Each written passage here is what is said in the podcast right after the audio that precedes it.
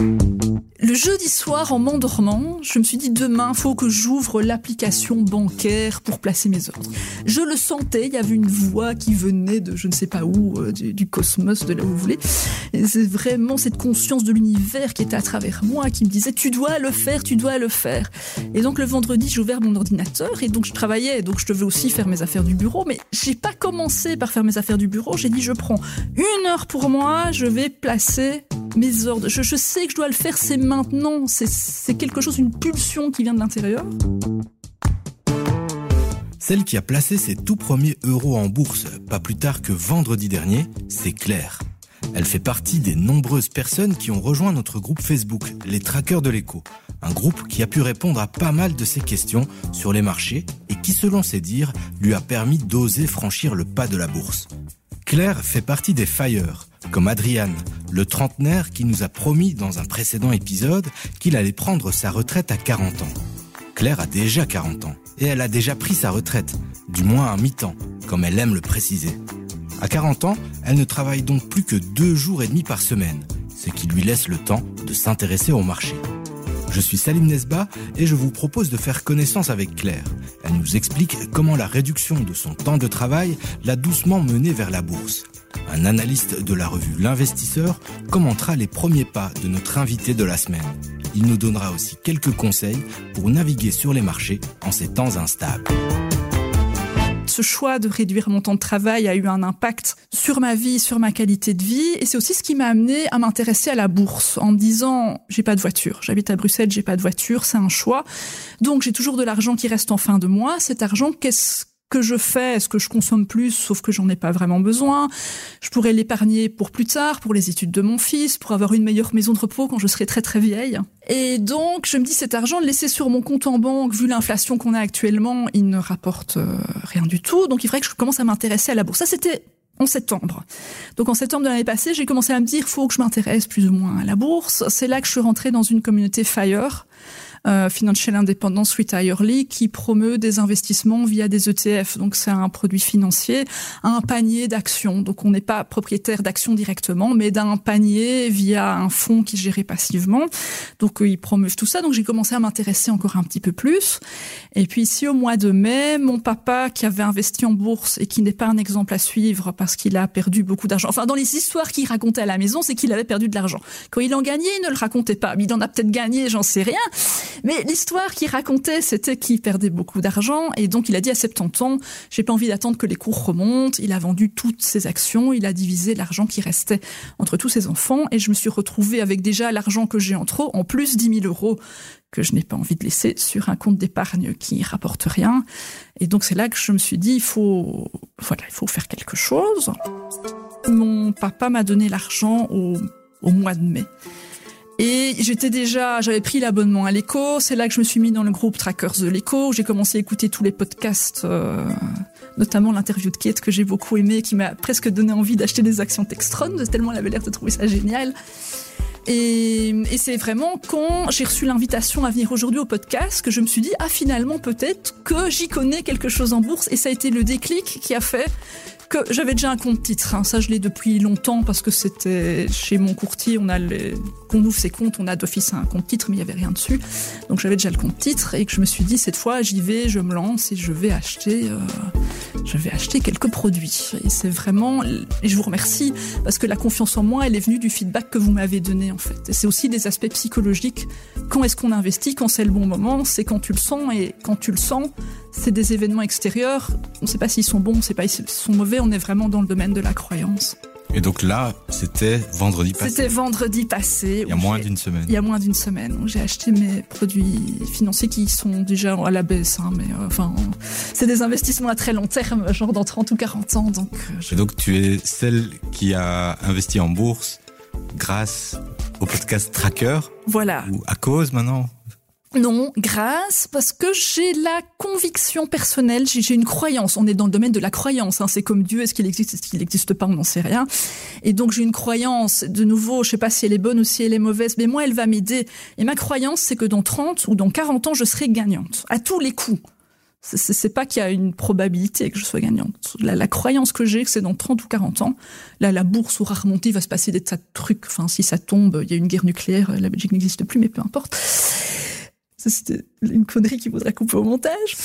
Et donc, j'ai la croyance que euh, sur 30 ou 40 ans, je serai gagnante, et certainement plus que si je laissais l'argent sur mon compte d'épargne on se reverra dans 30-40 ans, mais si, euh, si tu n'es pas gagnante, euh, les podcast trackers euh, ne sont pas responsables. Ils, ne sont pas responsables et hum, quand j'ai investi, quand j'ai placé mes ordres en bourse, j'étais dans une euphorie mais absolument terrible parce que je me suis rendu compte qu'il y avait plein de croyances que j'avais qui étaient négatives et que j'étais occupée à leur donner des coups de couteau à l'intérieur. J'étais occupée à tuer ces croyances et qu'il y en avait des nouvelles qui allaient venir. Donc il y a tout un travail psychologique qui est lié. Quand, on fait un, premier pas dans un domaine qu'on connaît pas, il y a tout un mécanisme qui se met en place. Et donc quand j'ai placé ces ordres, je me suis dit, ça y est, je suis plus une mère au foyer, à moitié retraitée. Je suis une femme d'affaires, je possède indirectement des actions, je suis propriétaire d'entreprise. Et donc, il y a une histoire qu'on commence à s'écrire. J'ai découvert un aspect de ma personnalité que je connaissais pas. Et donc, j'ai investi un total de 4000 euros le bénéfice de la réflexion qui s'est mis en, du, déclic, de l'étincelle qui s'est fait là dans mon esprit, pour moi vaut plus que les 4000 euros que j'ai investis. Donc je suis déjà gagnante en fait.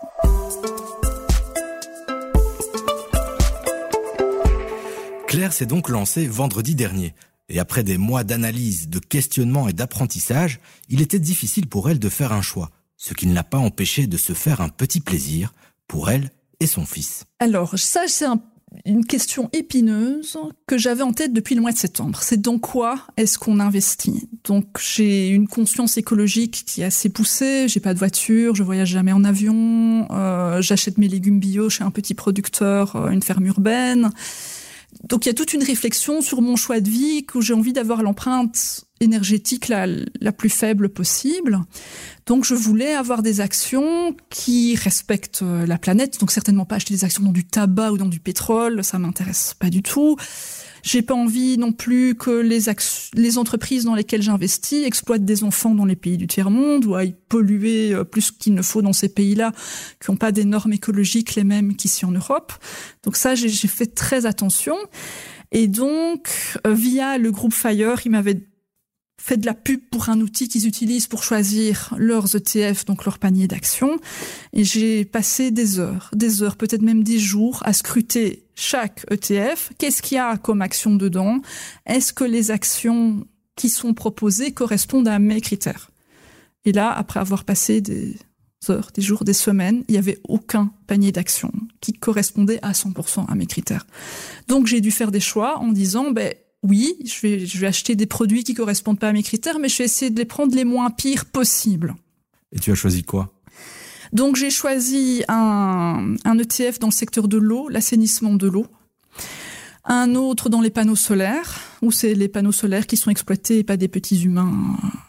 Même s'il y a des petits humains qui fabriquent les panneaux solaires, mais bon, passons. Euh, j'ai pris deux dans l'immobilier, un en Europe et un aux États-Unis, même si je sais que ces grands groupes immobiliers, ils ont des moyens financiers que le petit épargnant n'a pas et que ça fait monter les prix de l'immobilier. Comme j'ai dit, j'ai pas trouvé d'action parfaite. Encore un petit peu plus discutable, c'était un ETF dans l'industrie lourde. J'aime beaucoup, en fait, les avions, les trains. Il y avait Siemens dedans. Et je sais que dans l'industrie lourde, ils ont généralement un petit département armement aussi à côté, mais bon, de nouveau, il fallait faire des choix. Donc j'ai dit que ben, j'allais prendre cet ETF qui me plaisait bien parce que la première position, c'était une compagnie ferroviaire, j'avoue. Et je me suis fait plaisir à côté donc des cinq ETF que j'ai cités. Je me suis fait un petit plaisir. C'était un ETF dans le domaine du jeu vidéo. Alors la logique qui était derrière, c'est que je suis une gameuse, mon fils aussi. Vu qu'il y avait une position sur Nintendo, la prochaine fois qu'on allait acheter un jeu Pokémon ou Super Mario, on pourrait aller au magasin en se disant c'est un petit peu notre entreprise, très indirectement, qui l'a produit, donc c'est notre jeu vidéo. Mais tout le plaisir n'est pas d'investir pour avoir des revenus plus tard, mais d'aller au magasin en se disant nous l'avons produit, nous y avons collaboré. Et quand j'ai voulu acheter ce produit, j'ai eu plein de messages en rouge sur, sur mon écran qui me disaient c'est un produit beaucoup trop risqué, ça correspond pas à votre profil d'investisseur, nous vous déconseillons d'investir. Là, j'ai eu un stress en disant mais je veux me raconter mon histoire que je suis propriétaire de Nintendo, donc ça allait pas du tout. Et puis en petit caractère en bas, si vous voulez quand même continuer, cliquez ici. J'étais là, yes, j'ai cliqué. Et, et voilà, j'ai passé mon ordre. Mais c'est côté à Londres, donc c'était un bank holiday avec le couronnement de la reine. Donc l'ordre n'est pas passé. Tous les autres ordres sont passés le jour même. Bon, celui-là, il n'est pas passé. J'ai pas vérifié qu'il était passé depuis lors, je présume. Donc je, ne peux pas affirmer à 100% que je suis propriétaire indirectement d'actions dans Nintendo. Mais j'aime me raconter l'histoire. Voilà, c'est des histoires qu'on se raconte, c'est de la psychologie et tout, tout le trading, c'est de la psychologie en fait.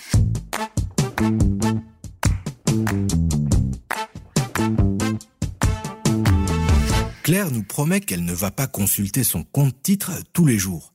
Dans le groupe Les Traqueurs de l'écho, elle faisait d'ailleurs partie des nombreuses personnes à avoir indiqué que faire le point une fois par mois était plus que suffisant. Qu'en pense notre expert maison, Kevin Jacobs, analyste pour la revue L'Investisseur? Kevin s'est aussi replongé dans ses souvenirs pour nous raconter l'achat de sa toute première action. On lui a demandé quels conseils il aurait bien aimé recevoir à ce moment-là achète plus. euh, non, mais j'ai mon premier titre, euh, bah, c'était Apple, je vais pas le cacher. Euh, on est de retour au cours plus ou moins où je l'avais acheté, mais sauf que depuis lors, l'action était euh, divisée. donc si j'avais su, j'en aurais acheté beaucoup plus à ce moment-là. Plus sérieusement, au niveau des conseils, j'aurais préféré que quelqu'un me dise, voilà, analyse un peu plus loin la société, analyse un peu plus le secteur, analyse un peu la valorisation du titre, est-ce qu'il est trop cher, est-ce qu'il est pas assez cher? si je reviens à mon histoire d'Apple. Donc je l'ai acheté à environ 130 dollars. Quelques semaines après, il se négociait à 90 dollars le titre à, peu de choses près. C'est d'ailleurs à ce moment-là que, que Warren Buffett euh, et son holding sont rentrés dans Apple parce qu'Apple était devenu bien moins cher à ce moment-là et était beaucoup plus intéressant. Tandis que quand moi je l'ai acheté, ben voilà, j'avais fait une petite analyse d'Apple, mais j'avais pas été assez loin dans mon analyse et c'était clairement trop cher au moment où j'ai acheté. Seconde erreur que j'ai fait, ben à ce moment-là, j'ai juste acheté Apple. Euh, J'aurais dû diversifier beaucoup plus mon, mon portefeuille euh, et vu le montant que j'avais à ce moment-là pour investir, hein, je venais de commencer à travailler c'était pas une, spécialement une, une, bonne idée d'investir sur une seule société et je, je n'avais pas spécialement les moyens d'investir sur plusieurs sociétés. J'aurais peut-être dû commencer par acheter des trackers par exemple où j'étais directement diversifié et puis après commencer à faire du stock picking alors et aller chercher quelques quelques actions intéressantes.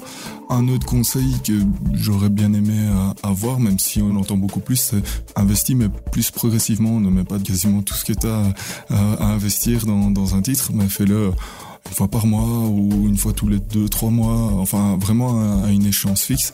Euh, et puis, bah, si on veut vraiment faire du stock picking, bah, s'intéresser aux sociétés bah, qui nous intéressent dans la vie. Ça, ça sert à rien de, de se dire ah tiens j'ai entendu parler de l'action X ou l'action Y ou mon ami m'a dit qu'il a fait x2 avec ce titre, je vais en acheter. C'est aussi important dans la, dans la bourse d'investir dans des sociétés qu'on aime bien parce que alors là il y a une certaine partie de, de plaisir à, à, investir dans, dans, dans des sociétés qu'on aime. Et pour revenir à Claire, euh, elle dit que ça va remonter, ça va remonter, mais elle n'est pas arrivée au, au, mauvais moment en bourse? C'est un biais cognitif, effectivement, de penser que les bourses ne vont faire que remonter à un moment donné. Euh, personnellement, c'est quelque chose que je pense aussi que je suis plus euh, bull que bear, mais c'est pas parce que ça l'a toujours fait dans le passé que ça va encore le faire maintenant. Il y a quand même de fortes chances que, que ce soit le cas. Maintenant, il faut bien avoir un horizon à long terme dans ce cas-là. Beaucoup d'intervenants sont arrivés au moment du coronavirus, euh, après une chute des marchés qui a été très rapide, mais la reprise a été très rapide aussi. On parle du bear market le plus court de, de, l'histoire. Ça va pas être le cas cette fois-ci. Si on regarde le point haut, c'est déjà il y a quelques semaines, voire même quelques mois. Donc c'est déjà pas le cas cette fois-ci. Ça peut durer très très longtemps. Euh, ça peut durer même quelques années. Hein, le, le, si on regarde même le crash de 1929, pour toute une série de raisons, ça a pris plusieurs années avant de, de revenir au-dessus. Quand j'ai acheté ces actions, j'étais super fière de moi parce que j'avais franchi un cap important, j'étais plus le petit ouvrier, j'étais un patron, enfin bon, bref. Et, et donc j'étais très fière d'en parler à mon entourage en disant c'est fait, j'ai investi. Et les réactions que j'ai reçues étaient négatives. C'était quoi? Euh, T'as investi, tu vas tout perdre. Ça c'est une croyance sur l'argent, c'est qu'on investit en bourse, on va tout perdre. Une croyance qui parfois est vraie. Oui, c'était le podcast précédent numéro 13. Donc, euh, tu aurais mieux fait de garder cet argent sur ton compte d'épargne. Tu aurais mieux fait d'acheter des actions Tesla. Ça, ça revient aussi, euh, ça, ça revient aussi souvent. Euh, donc il y, avait, il y avait beaucoup de réactions négatives. Et je reviens sur le fait que l'éco, pour moi, c'est un investissement. C'est aussi une fenêtre sur le monde, d'un monde auquel j'ai pas accès. Parce que, en effet, mes amis sont des militants écologiques et ce sont des personnes... Enfin, j'ai un ami qui est médiévaliste, donc il revit comme à l'époque médiévale et il fait du camping dans une tente en lin où il dort sur une peau de mouton. C'est ce qui est assez extrême, mais lui, c'est son truc. Mais mes amis, c'est des gens comme ça, c'est pas des patrons. Donc on n'a jamais qu'un point de vue qui est le nôtre et qui est limité. Au niveau des croyances aussi, je reviens à la question précédente, en fait, et je, je, vais dire un truc intelligent là, qui est que l'argent n'a aucun pouvoir. Il vous rend pas meilleur, il vous rend pas plus heureux, il vous donne pas plus d'amis, il n'a aucun pouvoir positif, il n'a aucun pouvoir négatif non plus. L'argent, il crée pas des guerres dans le monde, il ne provoque pas des famines. Ce qui va faire la différence, c'est les choix. Et quand on a de l'argent, on a plus de choix que quand on n'en a pas. Mais ça reste dans les choix que nous, on va poser de plus être acteur, mais d'être consommateur. Et donc, en investissement dans les produits que j'ai faits, même s'il n'y en a aucun qui correspond à 100% à mes critères, par, par le choix que j'opérais, j'espère quand même avoir apporté quelque chose de positif à l'économie en fin de compte. Et le fait que la transaction soit payante, donc je, par transaction, j'ai 7,50 euros de frais, ça responsabilise aussi. On y réfléchit à deux fois que si c'était gratuit. Et ce côté-là responsabilisant, euh, moi, me plaît bien. Quand on est dans un bon cadre, on a plus confiance que quand le cadre est plus, est, est plus laxiste. Claire n'en est donc qu'au début de son aventure boursière. Elle a d'ailleurs une question à poser à la communauté des traqueurs de l'écho. J'ai une question pour les auditeurs de l'écho. Quand vous choisissez votre action et que vous avez plusieurs lignes, donc il n'y a pas une action Siemens, il y a plein de petites actions Siemens, comment vous faites pour trouver celle qui est la bonne parmi les, les 8 ou 10 lignes? Siemens, ils ont beaucoup de lignes. Comment je fais pour savoir laquelle d'entre elles je dois choisir? Pour lui répondre, vous pouvez nous envoyer un message à l'adresse podcast at ou rejoindre notre groupe Facebook Les Traqueurs de l'écho où près de 2000 investisseurs se sont déjà donné rendez-vous. D'ailleurs, vous avez été ultra nombreux à répondre présent à l'invitation de Grégory qui proposait une conférence à la communauté. Nous avions fixé la barre à 20 participants, mais vous êtes déjà plus de 50 à vous être manifestés. Nous vous donnerons dans les jours qui viennent plus de détails sur le déroulement de cette rencontre. C'était Salim Nesba pour Tracker, le podcast de l'écho qui suit les nouveaux investisseurs, une émission réalisée par Nicolas Baudou et Julie Garrigue. On se retrouve la semaine prochaine pour l'avant-dernier épisode de la saison.